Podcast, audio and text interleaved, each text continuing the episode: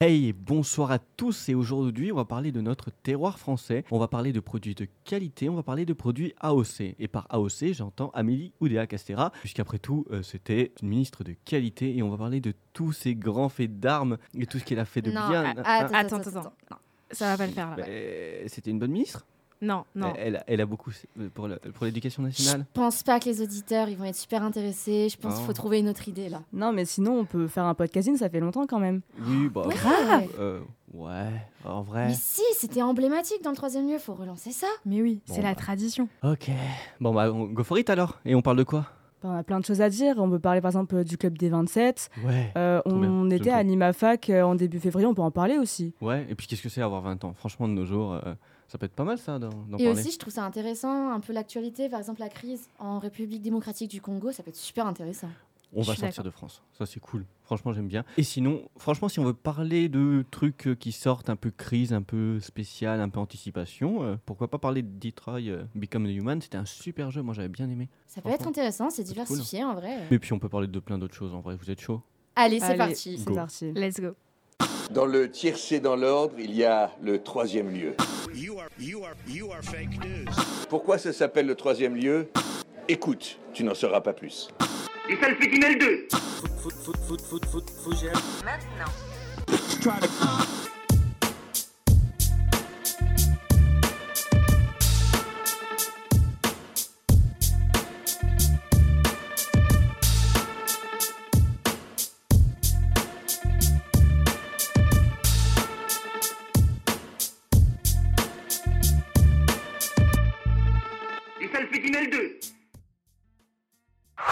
Comment commencer notre podcasting de février sans parler de notre week-end montpelliérain du 3 au 4 Avec Inès et Louise, on a participé au Focus, qui est un événement interassociatif organisé par Animafac. On y a fait de nombreuses rencontres, on a participé à des ateliers et échangé sur diverses thématiques. Et pour l'occasion, on s'est demandé qu'est-ce qu'on pouvait améliorer dans notre radio? On a alors donné la parole à d'autres associations présentes. Qu'est-ce que c'est qu'une radio étudiante pour vous? Quelles sont vos attentes? Alors écoutons tout ça ensemble. Bonjour, alors moi c'est Louise Moi c'est OA. Et moi, c'est Inès. et aujourd'hui vous nous retrouvez à l'événement Focus organisé par Animafac. Suivez-nous dans cette aventure.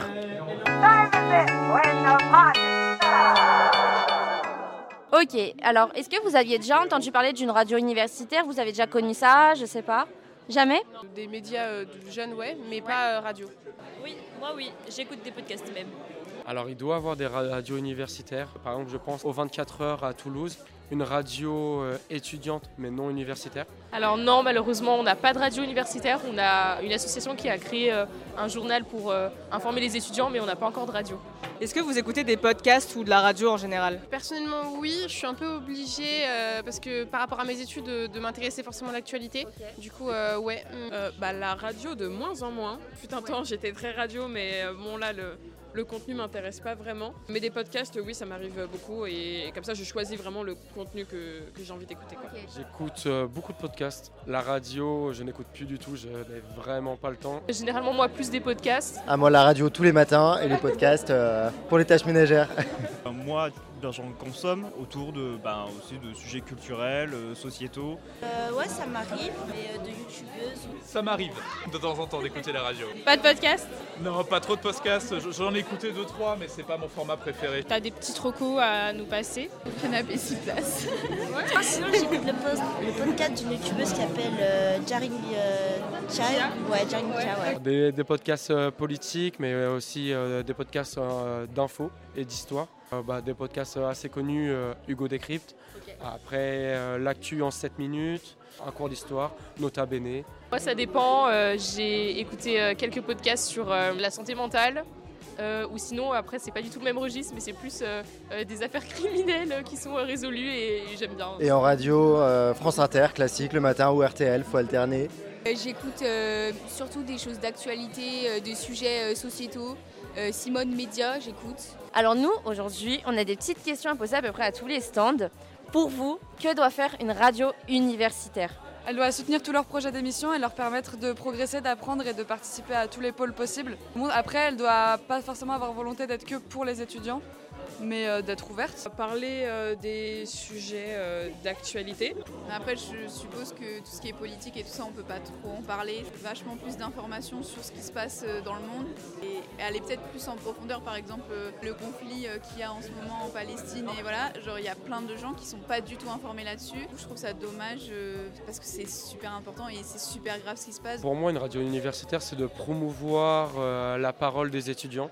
C'est de faire des micro-trottoirs, euh, interviewer euh, des assos afin de les promouvoir de euh, valoriser leurs actions. Également de faire des petits débats entre différentes assos. Enfin, je trouve que l'important, c'est vraiment d'informer euh, les étudiants sur ce qui se passe euh, sur la vie du campus, parce que des fois, on passe à côté de certaines infos et, et c'est essentiel. Oui, tous les campus ont des vies associatives assez riches et on a tendance à pas connaître tout ce qui s'y passe.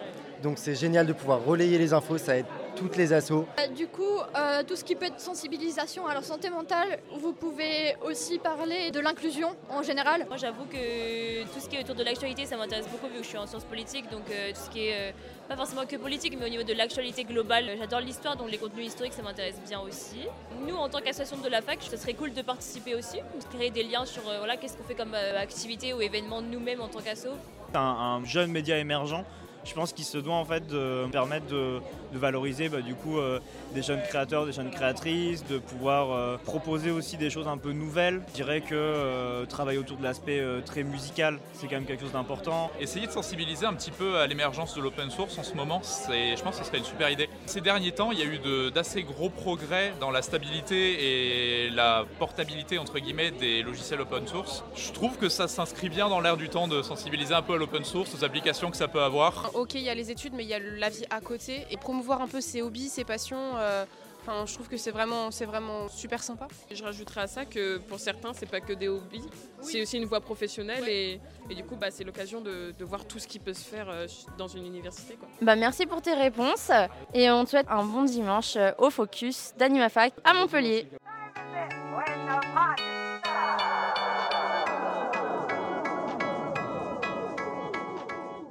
Merci à toutes les associations qui se sont portées volontaires pour répondre à nos questions. Et vous, chers auditeurs, avez-vous des recommandations auprès du troisième lieu en termes de contenu et de thèmes abordés? N'hésitez pas à répondre à notre boîte à questions qui est en story ou sinon nous envoyer un message Instagram. Donc moi c'est Ala, Euh, je suis actuellement en première année de master de communication des organisations à la fac. Et aujourd'hui pour mon premier podcasting, pour ma chronique, euh, j'ai décidé de vous parler de la crise de la vingtaine. Non je rigole, en fait c'est tout le contraire finalement. Parce que j'aimerais vous montrer pourquoi je trouve que la vingtaine c'est une des périodes les plus délicates et spéciales dans notre vie. Pour ce faire, j'ai décidé de vous parler de mon parcours depuis le début des études supérieures à la fac. Et donc aussi donc le passage à la vingtaine parce que pour moi ça a été une période assez riche en émotions, d'apprentissage, de chagrin certes, il faut se le dire, mais quand on grandit, on change et quand on change, ça implique beaucoup de choses sur le plan émotionnel, sur nos besoins, sur nos envies et surtout sur nos amitiés. C'était aussi pour moi et ça l'est toujours d'ailleurs, comme je n'ai que 21 ans, à une période de beaucoup beaucoup de moments de bonheur. C'est une période où vous allez expérimenter des choses qui vous conviennent ou non. Il est donc logique que votre vie ne soit pas planifiée à la virgule, près dans un monde linéaire, non. Quand on a 18 ans, le vous que vous êtes, ça n'a rien à voir avec la personne que vous deviendrez, ou en tout cas que vous souhaitez devenir par la suite. C'est tellement mieux. Alors,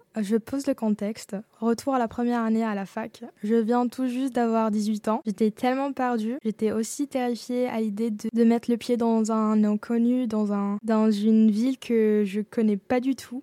C'était pour les études. Donc si seulement je savais à quel point j'allais tomber amoureuse de ma nouvelle vie, de cette magnifique ville qui est Lyon, que j'allais rencontrer mes meilleurs amis actuels. Bref, j'aurais jamais imaginé vivre ce que je suis en train de vivre maintenant. Pour aujourd'hui, euh, je vous parlerai euh, uniquement d'amitié. Bien que j'adore mes amis au lycée, avec qui j'ai grandi et avec qui j'ai vécu l'adolescence de mes rêves, les amitiés que vous vous faites en études supérieures sont un peu différentes dans le sens où, comme on évolue beaucoup d'une année à l'autre, vous allez tout le temps rencontrer et attirer des personnes qui vous correspondent et qui sont alignées avec vous et vos valeurs. Ce que j'aime appeler le coup de foudre amical, c'est-à-dire dès le début, vous savez qu'avec cette personne, ça va matcher, tout est simple simple et facile. Même si vous êtes complètement différent et que vous venez de cultures complètement différentes, par exemple, en fait, cela viendra ajouter un plus à votre relation et va la rendre d'autant plus enrichissante. Ce qui est chouette, c'est que pour la première fois, c'est vous qui choisissez. C'est pas le cadre qui fait que, comme quand on était des gamins à l'école, par exemple. Les personnes qui sont devenues mes amis en L1 sont mes meilleures amies maintenant. On a évolué ensemble, on a grandi et ça me rend très émue rien que d'y penser.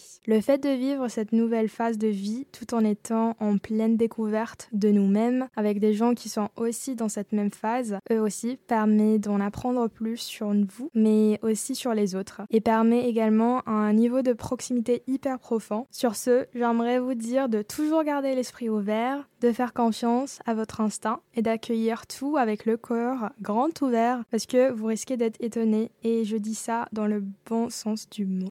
Chers auditeurs, bonjour et bienvenue dans cette petite chronique du podcasting du troisième lieu. Je m'appelle Louise et je vous propose de découvrir à mes côtés la triste histoire du Club des 27. Peut-être que certains d'entre vous savent de quoi il s'agit, mais pour ceux qui l'ignorent, c'est le nom donné à un groupe de célébrités tous morts à 27 ans. Aussi appelé le Forever 27 Club, ce groupe réunit de très grandes stars ayant marqué la pop culture de leur décennie. Le né en 1971, après qu'en seulement deux ans, quatre grands artistes aient trouvé la mort de manière tragique à l'âge de 27 ans. Les quatre premiers membres du Club des 27 sont Jimi Hendrix, Janis Joplin, Jim Morrison et Brian Jones. Je vous propose donc de vous faire découvrir rapidement leurs portraits avec leur histoire, leur musique, ainsi que leur tragique mort, avec en prime deux autres artistes du groupe.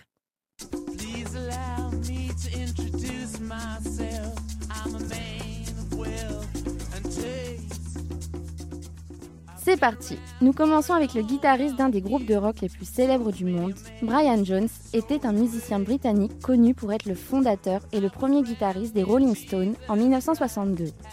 Il a joué un rôle essentiel dans la formation du groupe en recrutant Mick Jagger, Keith Richards, Charlie Watts, Bill Wyman et Ian Stewart. Musicien très talentueux et polyvalent, en plus de jouer de la guitare, il pouvait jouer du saxophone, de l'harmonica et bien d'autres instruments. Les Rolling Stones ont connu un succès planétaire très rapidement, avec des titres comme I Can Get No Satisfaction en 1965.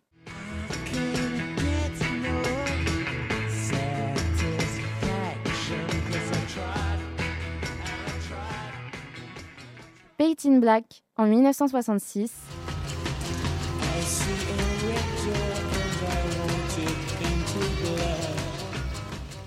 Ou encore Jumpin' Jack Flash en 1968.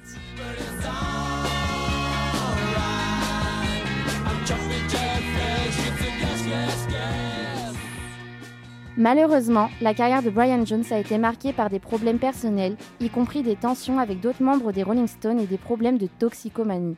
Ces difficultés ont d'ailleurs conduit à son départ du groupe en 1969.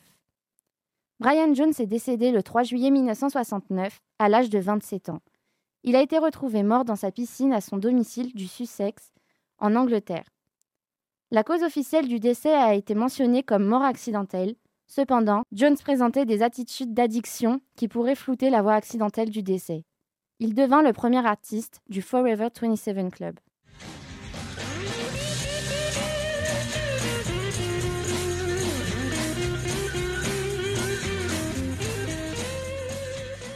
Vous aurez sans aucun doute reconnu All Along the Watchtower de Jimi Hendrix, né le 27 novembre 1942 à Seattle, aux États-Unis. Il est devenu l'un des guitaristes les plus connus de l'histoire de la musique rock. Hendrix a commencé à jouer de la guitare dès son plus jeune âge dans plusieurs petits groupes. En 1966, il s'installe à Londres où il forme le Jimi Hendrix Experience avec le bassiste Noel Redding et le batteur Mitch Mitchell. Le groupe a rapidement attiré l'attention avec ses performances, mais surtout le talent incroyable de Hendrix à la guitare. Le Jimi Hendrix Experience a sorti son premier album, Are You Experienced, en 1967, qui a connu un succès immense. Des morceaux tels que Purple Haze,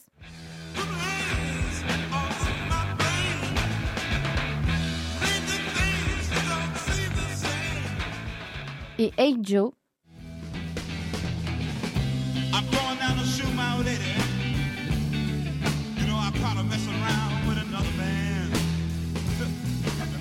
sont devenus des classiques du rock. Hendrix était connu pour ses performances enflammées et innovantes sur scène. Sa prestation au festival de Woodstock en 1969 a d'ailleurs été l'une de ses prestations les plus marquantes. Jimi Hendrix meurt le 18 septembre 1970 à l'âge de 27 ans. Il a été retrouvé inconscient dans son appartement de Londres et a été plus tard déclaré mort à l'hôpital. La cause du décès était une overdose médicamenteuse. Il devint le second membre du Club des 27.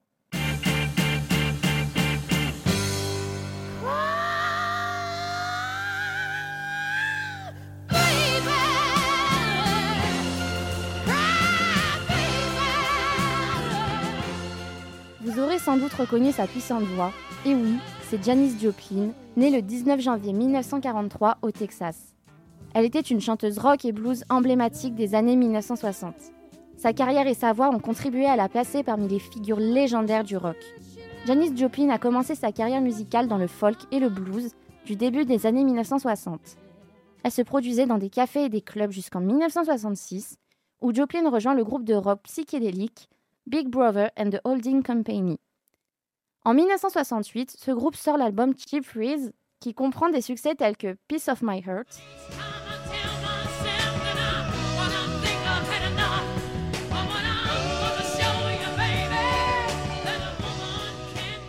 et l'album propulse Joplin au rang de star et devient l'un des albums les plus vendus de l'époque. Après avoir quitté Big Brother and the Holding Company, Janis Joplin forme le groupe Full Tilt Boogie Band et sort l'album Pearl en 1971, qui devient son album le plus réussi. L'album comprend des classiques tels que Me and Bobby McGee et Mercedes-Benz.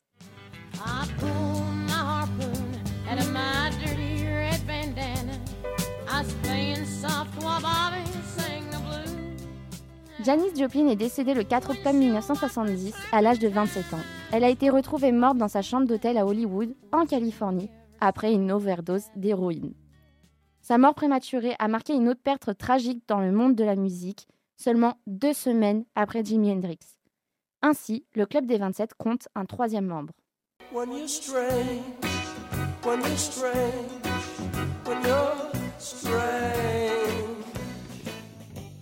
Jim Morrison, né le 8 décembre 1943 à Melbourne, en Floride, est célèbre pour avoir été le chanteur et leader du groupe de rock The Doors.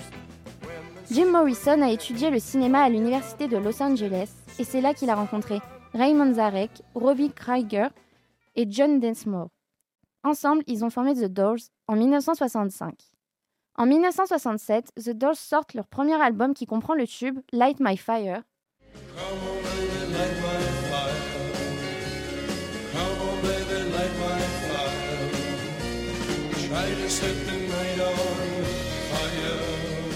L'album a connu un succès massif et Jim Morrison était connu aussi pour sa personnalité provocatrice et ses performances en concert. Mais il était également un poète avec son recueil The Lords and the New Creatures, publié en 1969.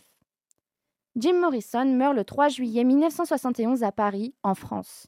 Retrouvé mort dans la baignoire de son appartement à l'âge de 27 ans, on suppose que sa mort est due à une surdose de médicaments ou à la consommation excessive de drogue. Mais l'absence d'une autopsie a laissé des questions sans réponse sur la cause exacte de la mort de Jim Morrison. Nous pouvons d'ailleurs aller voir sa tombe au cimetière du Père-Lachaise à Paris, où des centaines de chewing-gums sont collés sur l'arbre à côté. Jim Morrison devient donc le quatrième membre du Club des 27.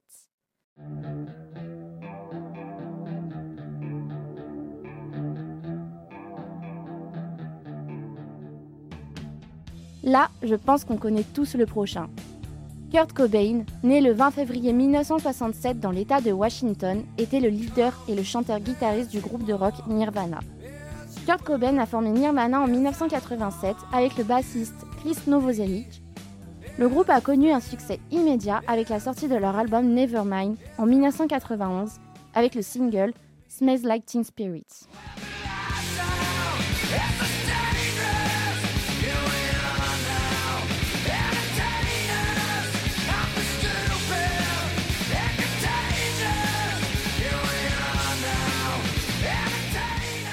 Nirvana est rapidement devenu le symbole du mouvement grunge dans les années 1990, mais Cobain a lutté tout au long de sa vie contre des problèmes de santé mentale, notamment de dépression et de dépendance à l'héroïne.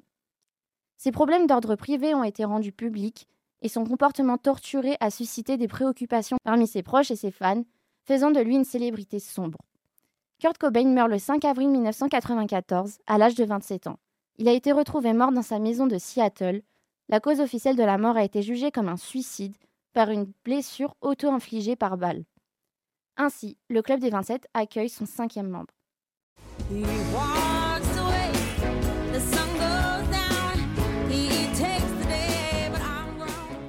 Enfin, je pense que vous connaissez la dernière. Nous avons tous déjà entendu cette air à la radio. Et oui, il s'agit d'Amy Winehouse, née le 14 septembre 1983 à Londres. Amy est une chanteuse et auteure-compositrice britannique, célèbre pour sa voix très puissante. La chanteuse a montré un intérêt dès l'enfance pour la musique. Son premier album, Frank, est sorti en 2003 et a été bien accueilli par la critique. Mais son deuxième album, Back to Black, en 2006, l'a révélé au monde entier. Il a remporté plusieurs Grammy Awards, dont celui de l'album de l'année. Les chansons emblématiques comme Rehab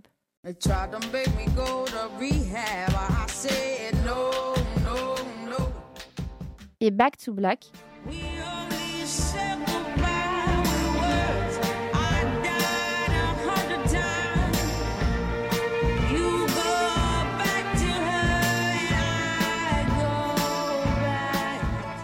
ont propulsé Winehouse au sommet de la scène musicale internationale.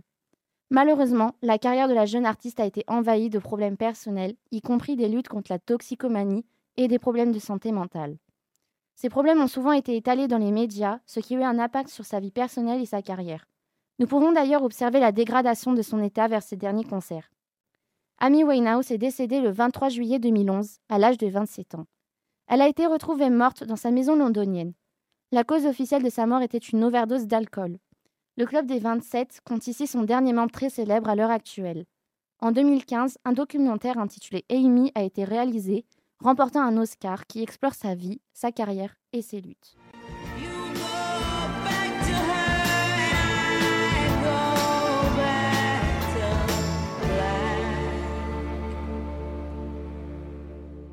Finalement, le Club des 27 est devenu un symbole de la culture populaire souvent associés à la mort tragique de musiciens talentueux au plus fort de leur carrière. Le phénomène a suscité des discussions sur les pressions et les défis qui accompagnent la célébrité et le mode de vie d'un musicien. Le Forever 27 Club relève donc de réflexions sociales, mais est aussi le symbole des grandes figures des mouvements musicaux comme le rock, la soul et bien d'autres. Ce sont des artistes qu'il faut continuer de faire vivre en écoutant leur musique, ayant marqué plusieurs générations. Si vous allez vous documenter, vous verrez que 17 autres artistes sont compris dans le club, bien que beaucoup moins célèbres. Bon, maintenant, vous en savez un peu plus sur les 27, mais alors d'après vous, simple hasard ou il s'agit d'une malédiction d'artistes Bonjour à toutes et à tous, je m'appelle Inès et je suis étudiante en sciences sociales. Aujourd'hui, pour ma première chronique, j'ai décidé de vous parler d'un conflit silencieux auprès des médias et ce, depuis plusieurs années, le conflit en République démocratique du Congo. Au départ, j'avais pas du tout prévu de vous parler de ce sujet. J'étais plutôt dans l'idée d'aborder des choses beaucoup plus légères, comme de la pop culture. Mais c'est vrai qu'on nous a beaucoup suggéré de parler d'actualité et je trouve que ce sujet est très important puisqu'il concerne certes la RDC, mais aussi la vie de la majorité des individus. À l'heure où je vous parle, la Coupe d'Afrique des Nations, autrement dit la Cannes, s'est achevée sur la victoire de la Côte d'Ivoire. Et lors de la demi-finale opposant la République démocratique du Congo à la Côte d'Ivoire justement, les footballeurs congolais ont effectué un geste très symbolique qui n'est pas passé inaperçu. Au-delà de leur élimination face aux Ivoiriens, l'équipe des Léopards a laissé une empreinte très forte lors de leur hymne national. En effet, c'est avec une main sur la bouche et deux doigts de l'autre main sur la tempe que l'ensemble de l'équipe a rappelé et a montré au monde entier ce qu'il se passe à l'est du pays, et ce depuis 20 ans. Pour rappel, le Congo se situe au centre de l'Afrique. C'est le pays francophone le plus grand et représente environ 4 fois la France. Et il regroupe 90 millions d'habitants. Il faut remonter à 30 ans en arrière pour identifier les racines de l'instabilité meurtrière de la RDC. En effet, à l'issue du génocide des Tutsis au Rwanda en 1994, de nombreux Hutus rwandais, dont certains faisant partie de milices, se sont déplacés au Zaïre. Donc pour rappel, le Zaïre, c'est le nom qu'on attribuait à la République démocratique du Congo avant, sous Mobutu. Donc ces Hutus rwandais se sont déplacés dans l'est du pays, plus précisément dans la région du Kivu et dans la province d'Ituri, qui se situent tous les deux dans la région des Grands Lacs.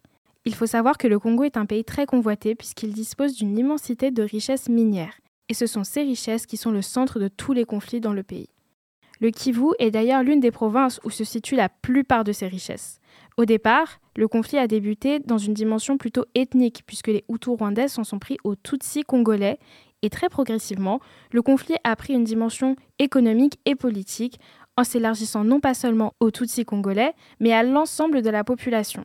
C'est alors que la RDC fut très convoitée par l'ensemble des pays à la frontière de la région des Grands Lacs, comme le Burundi et l'Ouganda. Suite à cela, la RDC a connu de nombreuses guerres, comme la première guerre du Congo de 1996 à 1997, la deuxième de 1998 à 2003, ou encore la guerre du Kivu de 2004 à 2009. Je vous mettrai des liens en description de ce podcast pour en apprendre un peu plus sur ces guerres, mais aujourd'hui on va beaucoup plus s'intéresser à ce qu'il se passe actuellement et pourquoi la RDC subit encore de nombreuses violences. Chacune de ces guerres ont eu des acteurs différents, mais elles ont opposé principalement les forces armées de la RDC, dites la FARDC, et des groupes armés rebelles. Un groupe armé qui s'est démarqué depuis de nombreuses années serait le M23. C'est une milice illégale apparue en 2012. Le M23 serait responsable de nombreux pillages de l'Est du pays, lui faisant gagner en puissance et en contrôle territorial. Bien qu'il a été vaincu militairement en novembre 2013 par les forces armées congolaises, le M23 aurait refait surface en 2021, instaurant un véritable climat de terreur auprès de la population locale. Les combats ont engendré une escalade de violence entraînant des déplacements massifs de populations civiles et des cas généralisés de violences sexuelles. D'après un rapport de Médecins sans frontières en 2011, il était estimé qu'une femme était violée toutes les heures dans la région contrôlée par le M23. Le viol est clairement utilisé comme une arme auprès de la population congolaise et les femmes ont beaucoup développé d'IST. Les enfants, quant à eux, étaient exposés à des conditions de travail très dangereuses. Étant donné qu'ils étaient de petite taille, ils avaient tendance à travailler à moindre coût dans les mines. Ainsi, le M23 continue de commettre des massacres, des viols et des tueries de masse, dont certaines images circulent de plus en plus sur les réseaux sociaux. Ces actes de violence ont créé un climat de désespoir parmi les civils, exacerbant les souffrances déjà endurées dans une région déjà instable et frappée par la pauvreté.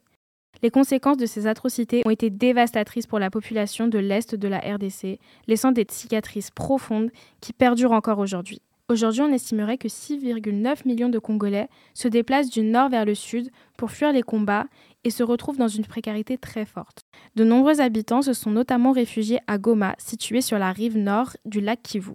Actuellement, il y a 2 millions d'habitants qui y vivent la ville de Goma est devenue un camp de déplacés improvisé où apparaissent de fortes épidémies de rougeole, de choléra ou encore beaucoup d'IST.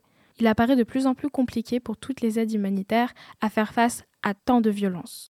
Aujourd'hui, on aurait du mal à évaluer le nombre de morts suite à tous ces crimes, mais selon l'IRC, l'International Rescue Committee, le nombre de morts s'élèverait au minimum à 5,9 millions, représentant le bilan le plus meurtrier depuis la Seconde Guerre mondiale. Face à l'ampleur de ce conflit, de plus en plus de personnes tendent à qualifier ces crimes avec le terme de génocide. L'ONU n'a toujours pas reconnu les crimes qui existent au Congo comme un génocide. Ce terme fait très débat puisque certains le considèrent comme nécessaire face à l'ampleur des massacres qui persistent depuis plus de 30 ans, d'autres le trouvent inadapté face à la charte de l'ONU et décriraient plutôt ces conflits comme des crimes de guerre ou encore des crimes contre l'humanité. Mais alors, pourquoi ces conflits persistent Et où se situent les médias traditionnels dans tout ça?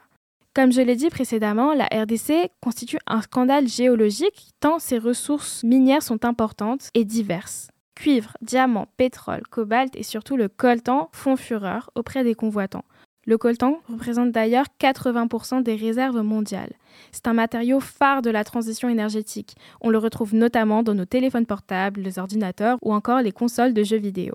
C'est un matériau convoité par la Chine, les États-Unis ou encore beaucoup d'autres pays. La RDC se situe au centre de toutes ces répressions. Sans le coltan, je ne serais pas ici en train de vous parler derrière ce micro et vous ne pourrez pas non plus m'écouter. De nombreux internautes sur TikTok ou encore sur X supposent que c'est l'une des raisons pour laquelle les médias ne s'attardent pas sur ce sujet, tant le coltan est important dans notre vie de tous les jours. Ainsi, nous pouvons nous demander comment agir en tant qu'individu pour aider la population. Je peux vous énoncer plusieurs idées, comme par exemple signer des pétitions ou encore donner à des organisations. De nombreuses personnes partagent beaucoup avec l'hashtag FreeCongo sur les réseaux sociaux dernièrement et on voit qu'il y a de plus en plus de visibilité même si elle est très faible. De nombreux internautes suggèrent également qu'il faut faire attention à sa consommation d'achats électroniques. Aujourd'hui, ils sont certes très importants, mais on nous suggérait de ne pas avoir une consommation excessive. Enfin, je ne sais pas si vous avez vu passer sur les réseaux sociaux, mais il y a une musique qui est très tendance sur TikTok concernant la République démocratique du Congo. L'artiste Yana the Artist a sorti une chanson qui s'appelle Abusing Me, qui passe beaucoup sur TikTok, et les fonds seront redonnés à des ONG et à des associations qui aident la RDC. Le conflit qui se passe actuellement en RDC est très lourd et porte une histoire très dense. C'est pourquoi nous vous mettons des articles en description pour vous aider à en apprendre plus sur ce sujet qui est très important. Je vous remercie sincèrement de m'avoir écouté, c'était ma première chronique et j'espère sincèrement qu'elle vous aura plu.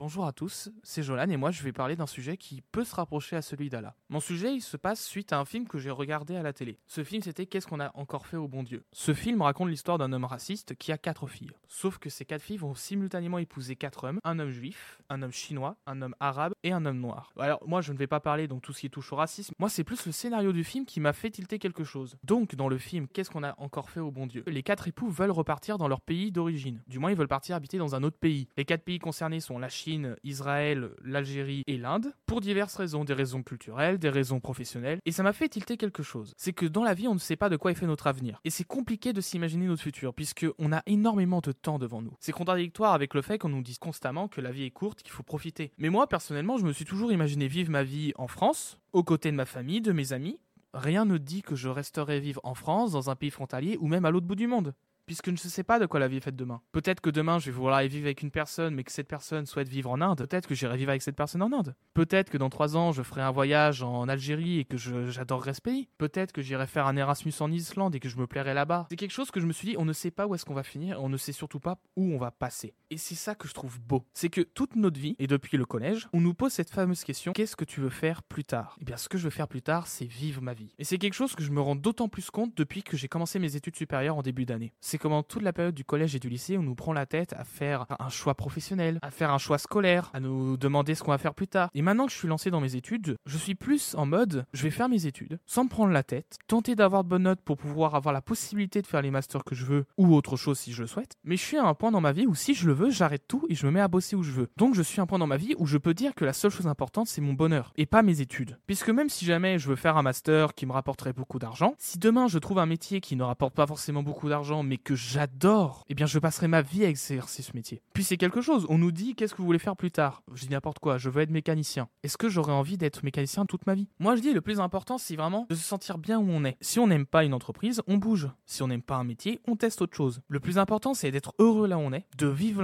d'être généreux envers les autres. La vie est courte, on nous dit de faire les choses rapidement, de profiter de chaque instant. Et c'est vrai, il faut profiter de chaque instant. Sauf que du coup on a tendance à vouloir faire trop rapidement les choses, y compris les choses essentielles. Alors que des fois il faudrait simplement laisser couler, se poser, être heureux, vivre l'instant, être généreux. On a tous des problèmes, des objectifs, mais des fois, je pense qu'il faut juste se poser et respirer un coup. Réfléchir de la chance qu'on a, penser à nos amis, à notre famille, se soucier de tout ce qu'on a avant de vouloir plus. L'être humain est fait de cette manière, on veut toujours plus, mais parfois il faut prendre le temps d'apprécier ce qu'on a déjà. Pour moi, il faut se projeter dans la vie. Il faut se projeter dans la vie, mais il faut aussi vivre l'instant présent. Le meilleur conseil que je peux donner aux gens qui hésitent, qui ont des doutes, c'est que chaque soir, au moment de vous coucher, vous soyez heureux de la journée que vous avez passée. Et si jamais il se passe quelque chose de mauvais dans votre journée, il ne faut pas gâcher toute votre journée. Ce n'est pas parce qu'une personne vous agace dans le métro que vous devez forcément passer la journée à râler. Ce n'est pas parce que vous avez eu une mauvaise note que vous devez vous isoler toute la journée. Parfois, il ne faut pas juste se prendre la tête et savoir vivre. Salut tout le monde, c'est Zayan, je suis nouveau au troisième lieu et aujourd'hui je vais vous parler jeux vidéo avec Detroit Become Human. Ce jeu nous a été offert par Quantic Dream, sorti en 2018. Il a fait plus de 9 millions de ventes. Il est selon moi l'un des jeux venant d'un studio français les plus sous-cotés et pionniers dans son domaine de jeux narratifs à choix.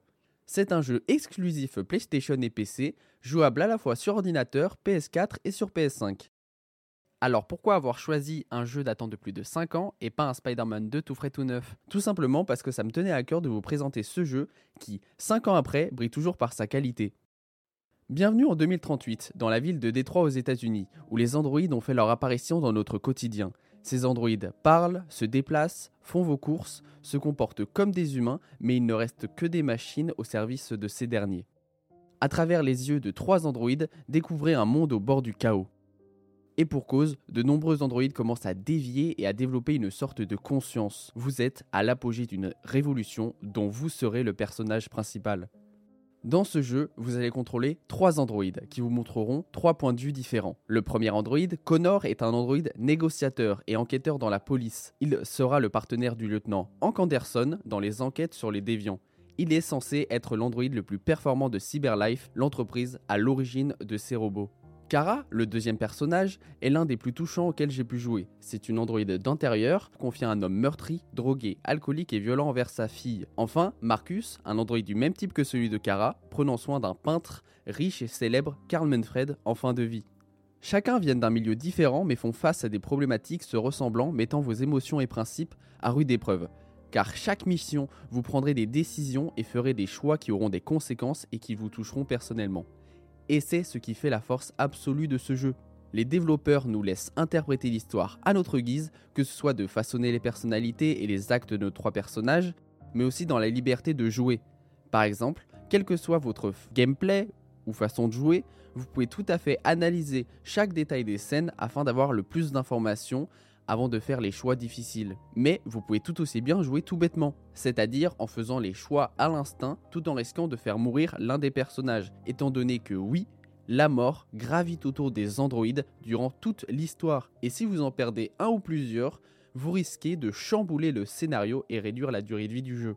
Dans tous les cas, il n'y a pas mort d'homme puisque vous pouvez refaire l'histoire après l'avoir fini en partant d'un chapitre quand vous le voulez afin de voir les autres possibles scénarios et fins du jeu. En parlant de ceci, nous allons passer au point fort et point faible. Je vous en parlais, mais la possibilité de fin est une grande qualité à ce jeu, car il y a plus de 99 fins possibles, ce qui agrandit énormément la durée de vie si on est curieux de savoir quel choix on aurait pu faire d'autre. Par ailleurs, l'une des forces du jeu est qu'à chaque fois que vous finissez un chapitre, vous accédez à l'arborescence des choix et vous pouvez voir ce que vos amis et les joueurs du monde entier ont choisi ou non de faire, donnant un aspect plus ludique aux choix pris au cours de l'histoire. Côté scénario, même s'il y a quelques reproches que l'on peut faire, il est important de souligner la diversité des chapitres proposant des situations variées mettant les joueurs souvent sous haute tension. On peut aussi parler de la qualité d'écriture des trois personnages, où on sent qu'il y a eu un fort travail. Premièrement, concernant l'ambiance du jeu, il n'y a rien à dire. L'environnement est soigné et détaillé, visuellement il n'a pas pris une ride, et même 5 ans après, on apprécie les graphismes proposés par les développeurs de Quantic Dream. Alors oui, certes, cela commence à pêcher au niveau des expressions du visage, mais tout ceci est embelli par la réalisation de ces scènes qui sont de forte qualité. On apprécie aussi qu'à chaque mission, on peut regarder des sortes de journaux parlant de l'actualité dans l'histoire, ce qui rajoute du réalisme. Donc merci Quantic Dream pour ceci. Évidemment, comment parler de l'univers, de l'ambiance et de l'environnement du jeu sans parler de la bande son qui est incroyable? Donc pour cela, un grand bravo aux compositeurs de ces musiques qui sont Philippe Shepard, Nima Fakara et John Passano. Personnellement pour ce podcast, je l'ai réécouté et directement j'ai eu des souvenirs sur les missions du jeu, mention spéciale aux trois musiques des personnages que je trouve très représentatifs de leur personnalité et de ce qu'ils s'apprêtent à vivre. Finalement, il n'y a pas de doute, si je trouve Detroit Become Human si bien réalisé et digne d'une très bonne série, la musique y participe grandement, rendant chaque scène plus épique et plus stressante. Enfin, du côté des points faibles, honnêtement, j'ai beau avoir cherché, mais je n'en trouve pas vraiment. Certains diront l'histoire un peu trop cliché, d'autres la diront qu'elle est touchante et bien amenée, donc je vous conseille juste de jouer au jeu et d'y faire votre propre avis. Le jeu étant sorti en 2018, il est disponible en occasion autour des 15-20 euros, et à ce prix-là, vous n'avez aucune excuse. En outre, Détroit brille par son accessibilité, c'est une série narrative où les adeptes ou non de jeux vidéo se retrouvent, ce n'est pas qu'un simple jeu, Détroit est une expérience narrative qui a une faculté impressionnante à nous faire ressentir les émotions des personnages et à nous plonger dans l'histoire comme peu de jeux ou même de films en 2023 en sont capables. Détroit Become Human est le jeu qui a permis de démocratiser encore plus ce type d'expérience. On peut dire que c'est un peu le fils spirituel des point and click, c'est-à-dire un style de jeu très cinématographique, ne demandant pas d'être des as de la manette, et c'est pour cela que j'apprécie d'autant plus, car tout le monde peut y jouer, quel que soit votre niveau. En conclusion, je ne peux que vous conseiller de vous lancer dans ce jeu qui vous amènera à soulever des questions sur notre futur proche liées au débat croissant sur l'impact de l'automatisation et de l'IA sur l'emploi. Tant de questions qui reflètent clairement le climat actuel de notre société. Bref, c'est plus qu'un simple jeu, C'est un questionnement sur notre société présente et future. Merci à tous et toutes de m'avoir écouté. C'était Zayan pour le podcasting. Mais tu vois que finalement, le podcasting, c'était pas une mauvaise idée. Ouais, franchement, c'était beaucoup mieux que ton idée. Non, mais en vrai, je suis d'accord, c'est cool, mais le problème du podcasting, c'est que c'est tellement fourre-tout. Après, on aime quand c'est fourre-tout, mais quand même, quoi. On a parlé plein de choses, c'était super. Justement, c'est trop bien que ce soit fourre-tout comme ça. Il y a plein de sujets et ça intéresse tout le monde. Eh mais oui, mais dans, et dans tous les sens, tout le monde adore. Quand Il y en a pour tous les goûts. Ouais, exactement. Exactement. Mais en tout cas, merci à vous de nous avoir écoutés. On espère que ça vous a plu, que vous écouterez nos prochaines émissions ou nos prochains podcastings. Et à bientôt. Bye. Du Salpétinel